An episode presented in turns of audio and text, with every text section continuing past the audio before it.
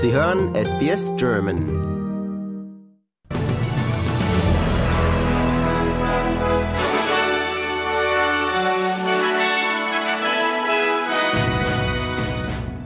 Russland reduziert Gasfördermenge nach Deutschland. Schwere Unruhen in Papua-Neuguinea. Und im Sport, Simon Geschke könnte bei der Tour de France 2022 deutsche Radsportgeschichte schreiben.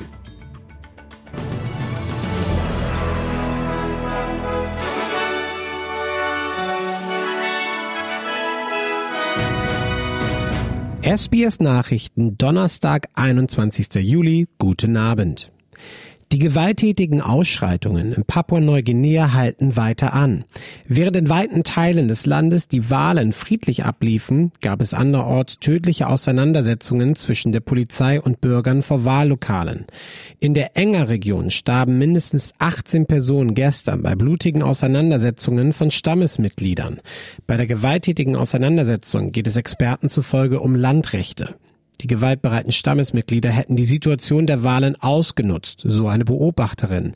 100 zusätzliche Soldaten wurden bereits in die Region entsendet. Laut der Bundesnetzagentur hat das russische Gasunternehmen Gazprom die angekündigte Gasliefermenge reduziert.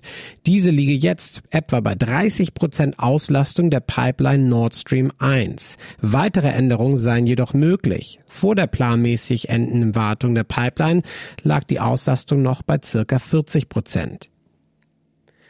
Die beiden verbleibenden Kandidaten für den Posten des britischen Premiers haben begonnen, um die Stimmen der konservativen Parteimitglieder zu werben. Die Mitglieder haben die Wahl zwischen dem ehemaligen Finanzminister Rishi Sunak und der Außenministerin Liz Truss als Nachfolger für Boris Johnson. Bis zum 2. September haben die circa 200.000 Parteimitglieder jetzt Zeit, ihre Stimmen abzugeben. Der Wahlsieger soll am 5. September bekannt gegeben werden. Kandidat Rishi Sunak sagt, nur mit ihm an der Spitze kann die Partei auch bei den kommenden Wahlen gewinnen. The question now for our members is who is the best person to defeat Keir Starmer and the Labour Party at the next election?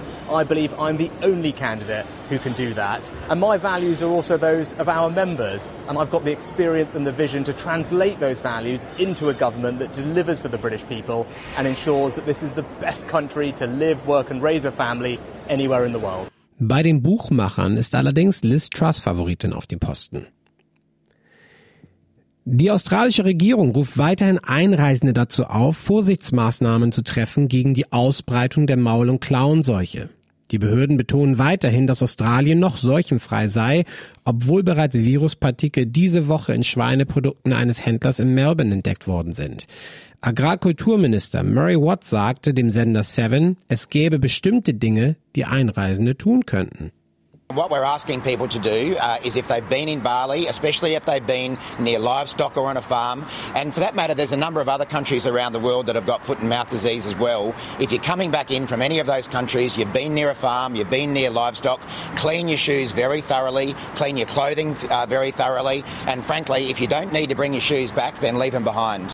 Landesweit wurden Desinfektionsmatten an den internationalen Flughäfen ausgelegt, um ein Einschleppen der Seuche in Australien zu verhindern. Premierminister Anthony Albanese hat die wichtigsten Themen seiner Regierung für die erste Parlamentssitzung am kommenden Dienstag bekannt gegeben. Es ist das erste Mal seit der Wahl, dass die Versammlung stattfindet und ganz oben auf der Agenda wird die Einführung einer zehntägigen bezahlten Arbeitsfreistellung für Opfer von häuslicher Gewalt stehen. Die Regierung möchte des Weiteren die Altenpflegegesetze ändern, um die Zahl an Pflegekräften in Einrichtungen zu erhöhen, Gebühren zu senken und die Integrität und Verpflichtungen von Einrichtungen zu gewährleisten. Ein weiteres Thema wird die Verringerung von Emissionen sein. Bis 2030 möchte die Regierung den Emissionsausstoß um 43 Prozent reduzieren. Die Albanese-Regierung schlägt außerdem die Schaffung einer staatlichen Einrichtung vor, die helfen soll, den aktuellen Fachkräftemangel zu bekämpfen.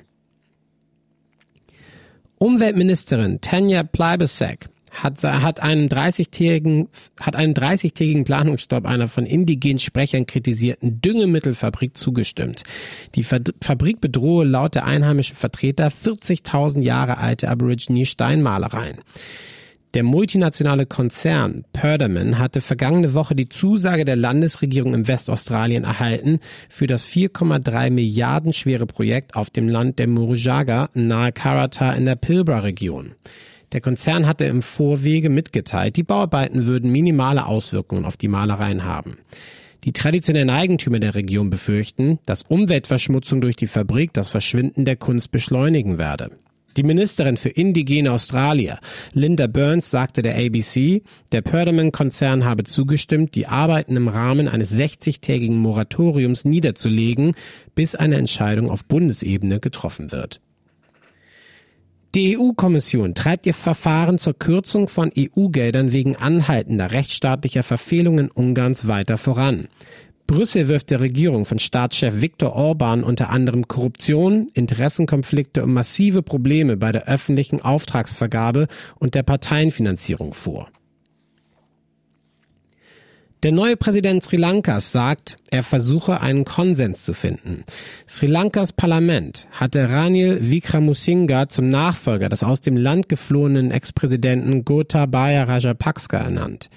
Die Entscheidung wird von vielen abgelehnt. Wickramasinghe wurde für die vereinte Rolle des Premierministers und Präsidenten von seinem geflohenen Vorgänger ausgewählt. Dessen Familie wird unter anderem schwere Vetternwirtschaft und Korruption vorgeworfen. Das neue Landesoberhaupt Wickramasinghe sagte aber, er sei gegen die Rajapaksa-Familie, die Sri Lanka für den Großteil der vergangenen 20 Jahre regiert hatte. For those who seek to destroy, to threaten democracy, they must then be dealt with the law, by the law. For the others, I would like to bring everyone together so that a national consensus is formed as to the way forward. Sri Lanka befindet sich derzeit in einer schweren wirtschaftlichen Krise. Und jetzt Meldungen vom Sport. Simon Geschke ist auf dem besten Weg, bei der Tour de France deutsche Radsportgeschichte zu schreiben und als erster Deutscher überhaupt das begehrte Bergtrikot nach Paris zu tragen.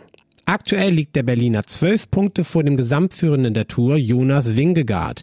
Bis nach Paris gibt es noch sechs Bergwertungen für maximal 53 Bergpunkte. Die Vorentscheidung kann bereits heute bei der ersten Bergwertung der 18. Etappe fallen. Sichert sich Geschke am Col de Bisque die volle Punktzahl, ist er nur noch schwer einzuholen. Englands Fußballfrauen stehen im Halbfinale der Europameisterschaft. Die Gastgeberinnen setzten sich gegen Spanien mit 2 zu 1 nach Verlängerung durch. Das Spiel fand vor knapp 29.000 Zuschauern und damit im fast ausverkauften Stadion in Brighton statt. Deutschland hofft im Viertelfinale heute Abend gegen Österreich ebenfalls auf einen Einzug ins Halbfinale. Und das war's vom Sport.